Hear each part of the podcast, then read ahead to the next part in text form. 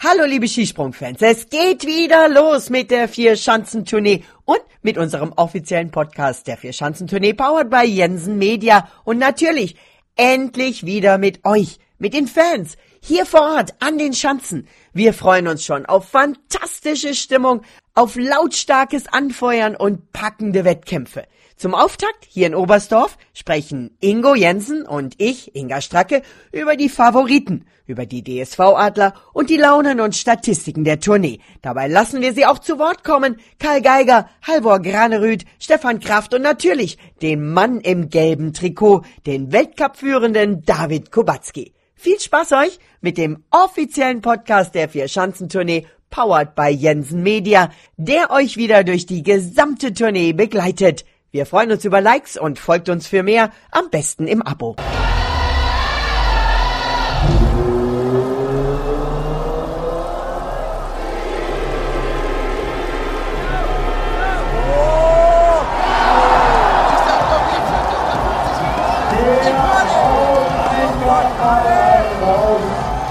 Und herzlich willkommen zum offiziellen Podcast der Vier-Schanzentournee, powered by Jensen Media. Und wenn wir schon bei dem Thema sind, Ingo Jensen, der Pressechef der Tournee. Seit, Ingo, seit wie vielen Jahren? Bei der Gesamttournee sind es ähm, fast 20 Jahre und ähm, in Oberstdorf werden es dann schon fast 25 Jahre. Wow, und es ist die 71. Vier-Schanzentournee und es ist eine ganz, ganz, ganz besondere, denn die Fans sind wieder da. Und Oberstdorf ist ausverkauft, äh, über 15.000 zur Qualifikation? Ja, also so wie es ausschaut, werden wir den Quali-Rekord, den wir ja im letzten Fanspringen hatten, ähm, diesmal wieder knacken. Und ähm, man sieht schon, wie toll einfach ähm, die Nachfrage ist und die Spannung der Fans und jeder fiebert dem Tourneeauftakt entgegen und ja, wir freuen uns alle wahnsinnig drauf. Ich habe mit einigen Fans gesprochen, die lassen wir nachher auch mal gleich zu Wort kommen hier. Ich finde das ganz toll. Eine Bereicherung für uns alle, ne? Oh, das ist einfach super schön. Das ist ein total schönes Gefühl. Einfach wieder, dass alle wieder raus dürfen und zusammen feiern dürfen. Ja. Und zusammen das, dieses Gefühl, es ist einfach ein Gefühl, Skispringen. Das ist einfach toll. Es ist einfach ein, 100, also ein geiles Gefühl, hier zu stehen und äh, wir sind das erste Mal dabei als Familie und äh, muss man miterleben. Endlich mal wieder na, Freiheit. Und wir kommen ganz von Norddeutschland. Wir haben sogar eine Helgoländerin hier, ganz aus dem Norden. Eisenbichler. Ich hoffe, dass du das schafft. Na dann. Na du, wie heißt du?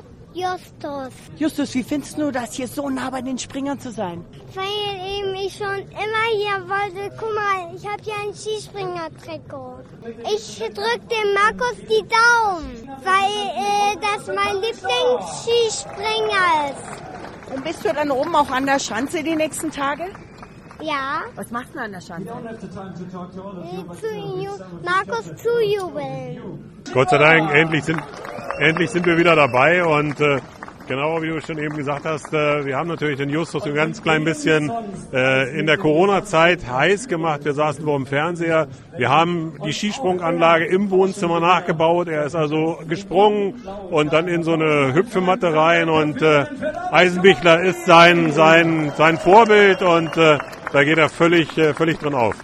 Also es ist fantastisch. Äh, ich muss dazu sagen, ich bin erstmalig vor 47 Jahren hier gewesen, äh, habe jetzt hier den Nachwuchs äh, begeistern können und Oberstdorf gehört einfach die vier Schanzentournee dazu und es ist toll, dass es wieder losgeht, es ist toll, dass wir endlich wieder Zuschauer dabei haben und äh, ja, ich bin mit dem SCO schon äh, so verbandelt. Ich weiß genau, wann die Karten zu ordern sind. Ich glaube, die kennen mich da schon namentlich und äh, ja, gehört einfach dazu. Ja, also ich bin auch schon schon relativ lange hier in Oberstdorf und ähm, Skispringen gehört irgendwie einfach immer zum Winter mit dazu. Ne? Also. Aber Ingo, wir haben ja nicht nur mit Fans gesprochen, sondern äh, vor allem auch mit den Springern. Du hast die Auftakt-Pressekonferenz äh, geleitet. Du hast gesprochen mit Jojo Kobayashi, Marius Lindwig, Halvor Granerüth, David Kubacki, Ance Lanisek und Stefan Kraft. Und ähm, ja, äh, ich denke, das, damit haben wir doch schon einmal eine ganz gute Zusammenstellung. Die DSV-Adler kommen wir noch nachher dazu. Hm, von Favoriten, oder? Ja, definitiv, ähm, weil es gibt ein paar, also in dem Kreis waren drei dabei, die die Tournee schon gewonnen haben. David Kubacki, Stefan Kraft und natürlich äh, der Vorjahressieger Ryo Kobayashi. Und auch ein paar, die halt schon wahnsinnig lang drauf warten, so wie die Norweger Marius Lindvik oder Halvor Granerud, die waren schon immer auf dem Podium, Zweiter und Dritter und so weiter, aber halt für ganz vorne hat's nicht gereicht. Und man muss schon sagen, für die Norweger ist die Tournee ja auch was ganz Besonderes. Und seit Anders Jakobsen, das war 2006, 2007, hat keiner gewonnen. Und die leiden also fast so lange wie wir deutschen Fans, weil wir wissen alle, Sven Hannawald war der letzte deutsche Sieger 2001, 2002 und ähm, ja, von daher ähm, gucken wir mal, das war jetzt wirklich ein Kreis von sechs Springern, Anse äh, Lanischek war auch noch mit dabei und der Stefan Kraft eben, ähm, die sind mit natürlich im heißen Favoritenkreis, aber bei der Tournee ist es ja immer so, Inga, du weißt es und ich sag's jedes Mal wieder, da kommt der große Favorit und gewinnen tut ein ganz anderer. Und ähm, gucken wir mal, wie es diesmal läuft. Die Tournee, die Diva. Ich habe jetzt mal gerade hier die World Cup Standings äh, vor mir und da ist David Kubacki momentan der Mann an der Spitze vor Anzelanisek, Stefan Kraft Dritter und Granerüth Vierter und dann auf Platz fünf ein weiterer Pole, Piotr Tschüler und dann ein weiterer Österreicher, Manuel Fettner und dann auf Rang 7 im Weltcup im Moment Karl Geiger, der Lokalmatador. Und der Karl hatte eine ganz kurze Anreise und klingt ziemlich entspannt. Also ich glaube, die, die eigenen Erwartungen sind schon noch immer am höchsten, beziehungsweise sind halt die, die, die einen interessieren, weil wenn, ich sage jetzt mal, der Druck von außen kommt, aber man selber ist entspannt oder das bedeutet einem nichts, dann glaube ich, dass, dass man da ziemlich entspannt damit umgehen kann. Aber für uns selber ist es natürlich trotzdem auch ein Riesenziel. Ähm, ist es jetzt schon seit mehreren Jahren und das ärgert einen halt dann ungemein, wenn es halt nicht funktioniert. Deshalb, wir haben hier schon was vor und ich glaube schon auch, dass, das, dass, dass wir uns da einfach nicht unter Wert verkaufen wollen und dass dadurch halt auch ein gewisser Ehrgeiz entsteht. Ja, weil man halt auch realistisch genug ist. Also man weiß, die, es gibt ein paar Konkurrenten im Feld, die einfach momentan, ja, ich sage jetzt mal, die, die Luke vorgeben, von der man fährt, wo auch die, die vergangenen Wochen extrem gute Leistungen gezeigt hat. Und selber hat man zwar immer mal wieder einzelne, vereinzelte Sprünge gehabt, die, die, die da hinreichen, aber die Konstanz ist noch nicht so hoch und deshalb ist man auch realistisch genug, dass man hier nicht hingeht und erwartet, dass man jetzt da jeden Wettkampf gewinnt.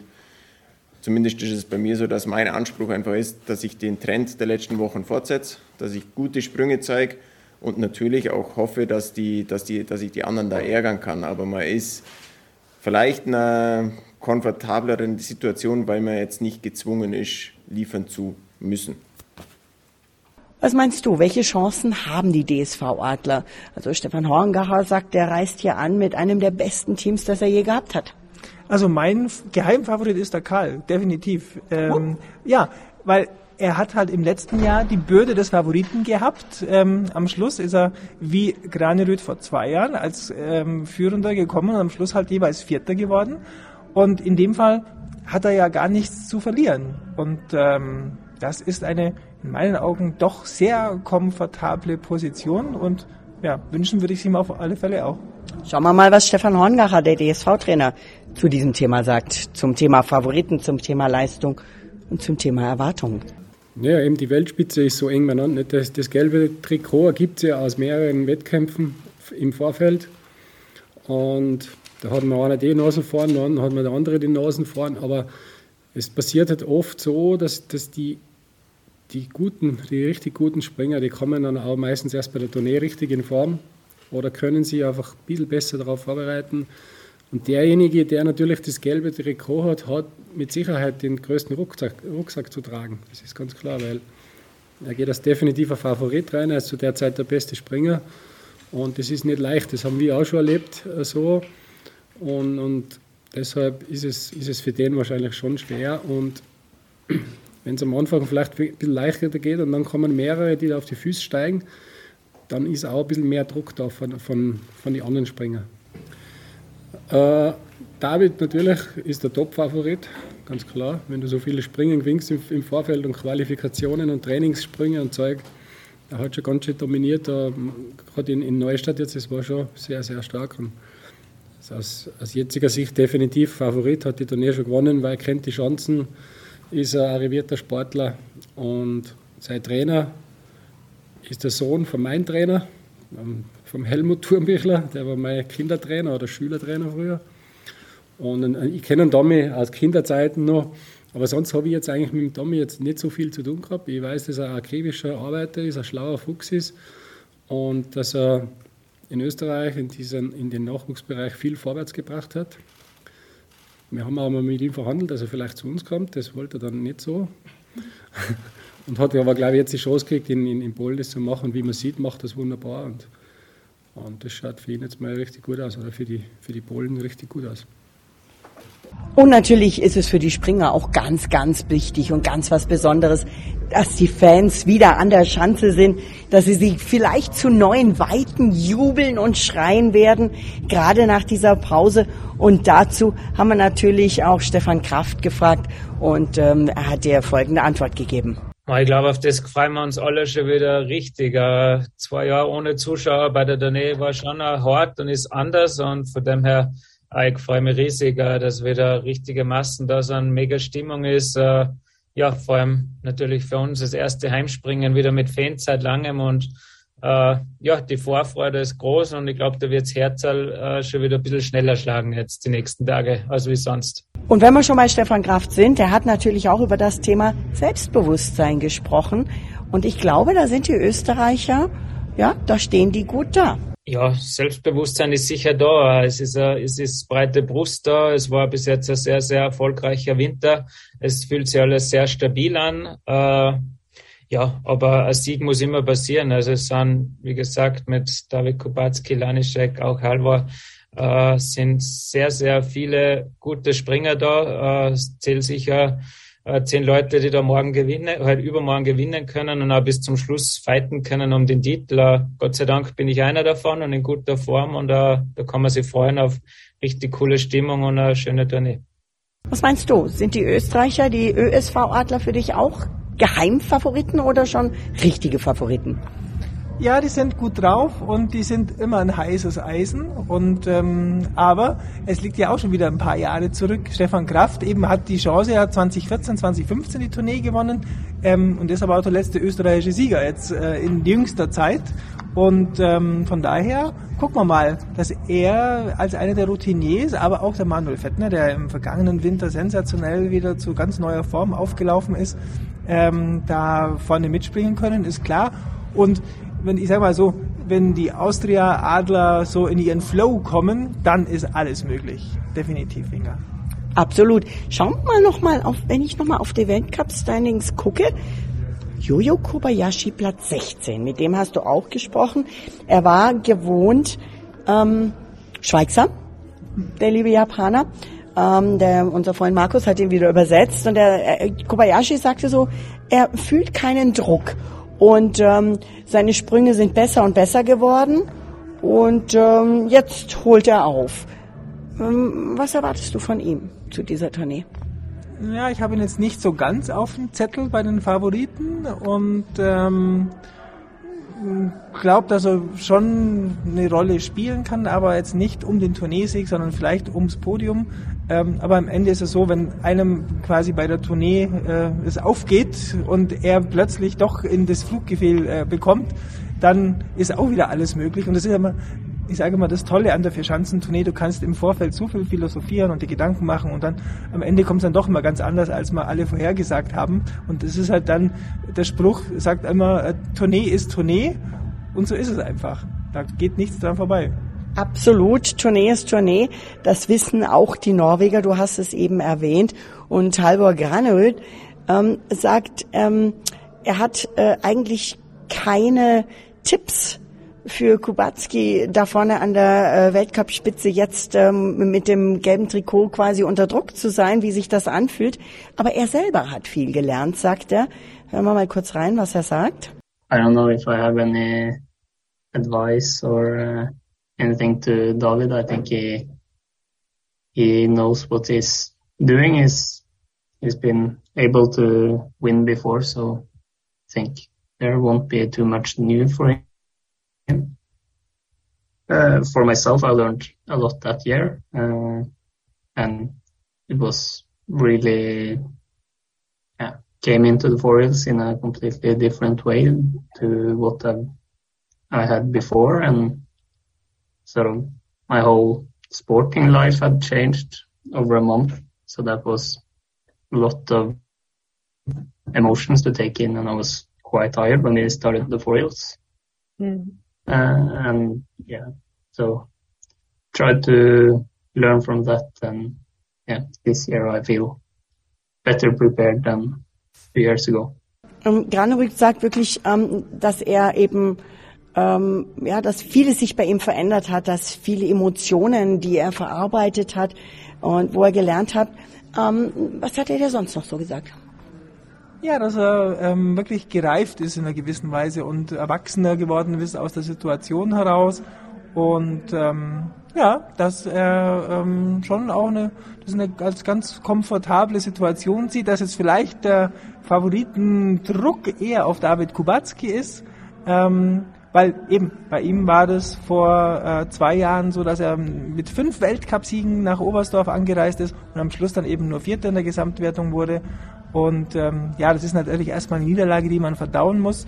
Und daran reift man aber auch. Und ähm, ja, da gucken wir jetzt mal, was dabei rauskommt für ihn. Bei den Polen hat sich einiges getan im äh, Trainerstab auch. Auch dazu hast du, ähm, haben wir mit den äh, Springern gesprochen. David Kubacki hat ähm, einiges erzählt zu Coach Turnbichler.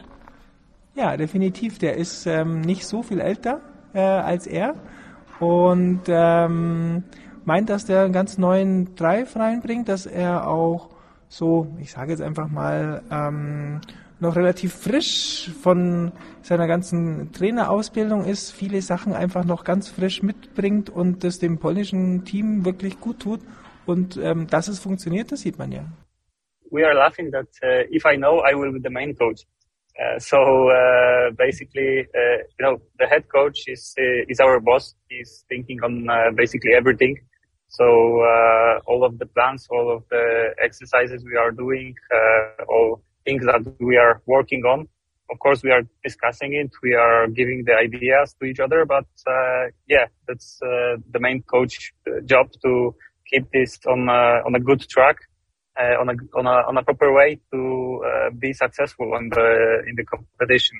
And uh, I think for every athlete, the main coach is the person who will just keep everything in, in a good direction. So that's uh, that's his job, and I'm really glad that uh, it works out now. And uh, we believed uh, him, and uh, we are doing it uh, really, really confident that it will work. Er hat sogar nachgeschaut. Du sprichst das Alter an. Äh, Kubazi hat nachgeschaut und sagt, es trennen die beiden nur knapp zehn Monate. Das ist natürlich eine, eine echt spannende Situation, so einen jungen Coach zu haben. Er sagt ja auch, ähm, dass ähm, auch das, was er äh, gelernt hat, die, die, die, die Studien und die, die, die, die Lehren, die er jetzt da alle rausgezogen hat, ähm, auch nochmal frischen Wind in das Ganze reinbringen. Was ich so interessant fand, war, äh, dass Kubazi auch sehr offen über das Thema mentales Training gesprochen hat. This mental uh, trainings and mental work is uh, basically 100% of this uh, where, I, where, where I am now. Uh, okay. as long as the physical training and everything else. I think uh, that all of this is connected and uh, you cannot just say this works and you have to do this and work only on mental and don't go to the training and everything else. So I think it's uh, all connected. Uh, but uh, I know from my perspective from years uh, ago uh, when I had uh, problems in the competition and it was not that easy to show what I can do in the competition. And yeah, that's why I started this work and why I decided to, to do it. And now I think it's just just improving myself. Now it's like all of this hard work uh, with uh, uh, psychotherapists or yeah all of this work uh, of this hard work is uh, is behind. Now it's uh, more like self training and keeping this on, on on the highest level. Woher nimmt ihr diese Offenheit Ah, ich glaube, ähm, er ist ja äh, auch schon ein reifer Athlet jetzt, hat die Tournee schon gewonnen und hat einfach, sag mal, die Talsohle in einer gewissen Weise durchschritten. Und wenn man das ähm, sich vor Augen hält, weil der war ähm, ja zuvor Dritter geworden bei der Verschanzentournee und deswegen halt auch auf dem Podium von den Top 3 der vergangenen Tournee und den aktuellen Athleten und war aber in Oberstdorf dann ähm, vor dem Start als 39 ähm, des Weltcups und hatte wirklich eine ganz ähm, schlimme Saison eigentlich. Und dass er sich so zurückkämpft und jetzt als der Top-Favorit zur Tournee kommt, also da kann ich meinen berühmten Vier-Schanzen-Tournee-Hut ähm, wirklich nur ziehen, definitiv. Absolut. Ich denke, es wird richtig, richtig spannend. Ich, es wird mit Sicherheit eine Wahnsinnsatmosphäre mit den Fans endlich wieder da. Ähm, ich, ich kann mir das mit, allein schon im Kurpark bei der Springerparty, bei der Springervorstellung, jede Menge Fähnchen, die geschwenkt wurden, jede Menge strahlende Gesichter. Wir haben ja die Fans vorhin auch gehört. Die Springer sind begeistert ähm, allesamt. Und ähm, Granerüth hat sich zum Beispiel erinnert, wie cool das in Oberstdorf war, wie besonders die Atmosphäre war, als er hier zum allerersten Mal war.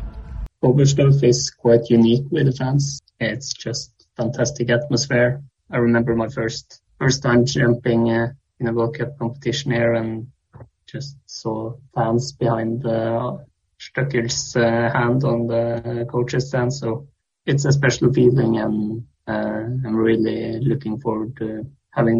Und es gibt erneut wieder ein Rekordpreisgeld zur Tournee für den Tourneesieger. Bis zu 160.000 Schweizer Franken sind an Siegprämie möglich und insgesamt das gesamte Preisgeld bei der Tournee 428.000 Schweizer Franken.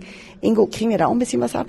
Ja, schön wär's, ne? aber ähm, wir müssen springen, ne? Dann müssen wir mal gucken, ob sie uns nochmal mitspringen lassen und ähm, mal gucken, ob wir da noch äh, die Chance kriegen. Nein, also ähm, ich berichte dann lieber weiter und wir beide machen den Podcast weiter. Aber wie kommt das, dass das Preisgeld nochmal erhöht wurde, dass das ein Rekord ist? Ist das einfach angepasst jetzt oder ist das einfach nochmal nochmal den Schwung? Genau, wir haben ja im vergangenen Jahr erstmal für den Tourneesieger diese 100.000 Schweizer Franken ausgelobt ähm, für den Tourneesieg ähm, was ja wirklich ähm, dank des deutschen Skiverbands, österreichischen Skiverbands und auch von den Partnern Infront, von der Vermarktung ähm, realisiert wurde und auch von der FIS. Also haben wirklich alle Beteiligten beigetragen. Und dann hat sich ja auch das Gesamtpreisgeld ähm, ähm, erhöht, was die FIS ausschüttet für die Weltcups. Ähm, das ist eben gestiegen und daher haben wir halt wirklich jetzt quasi eine ganz neue Höhe erreicht. Die neue Höhe wird der Goldene Adler dann sowieso nochmal erreichen für den Turniersieger. Der Goldene Adler reist überall mit, steht im Auslauf dann zu den Siegerehrungen. Und ähm, gibt es sonst noch irgendwas, ähm, auf was sich die Fans freuen können, über was wir noch berichten?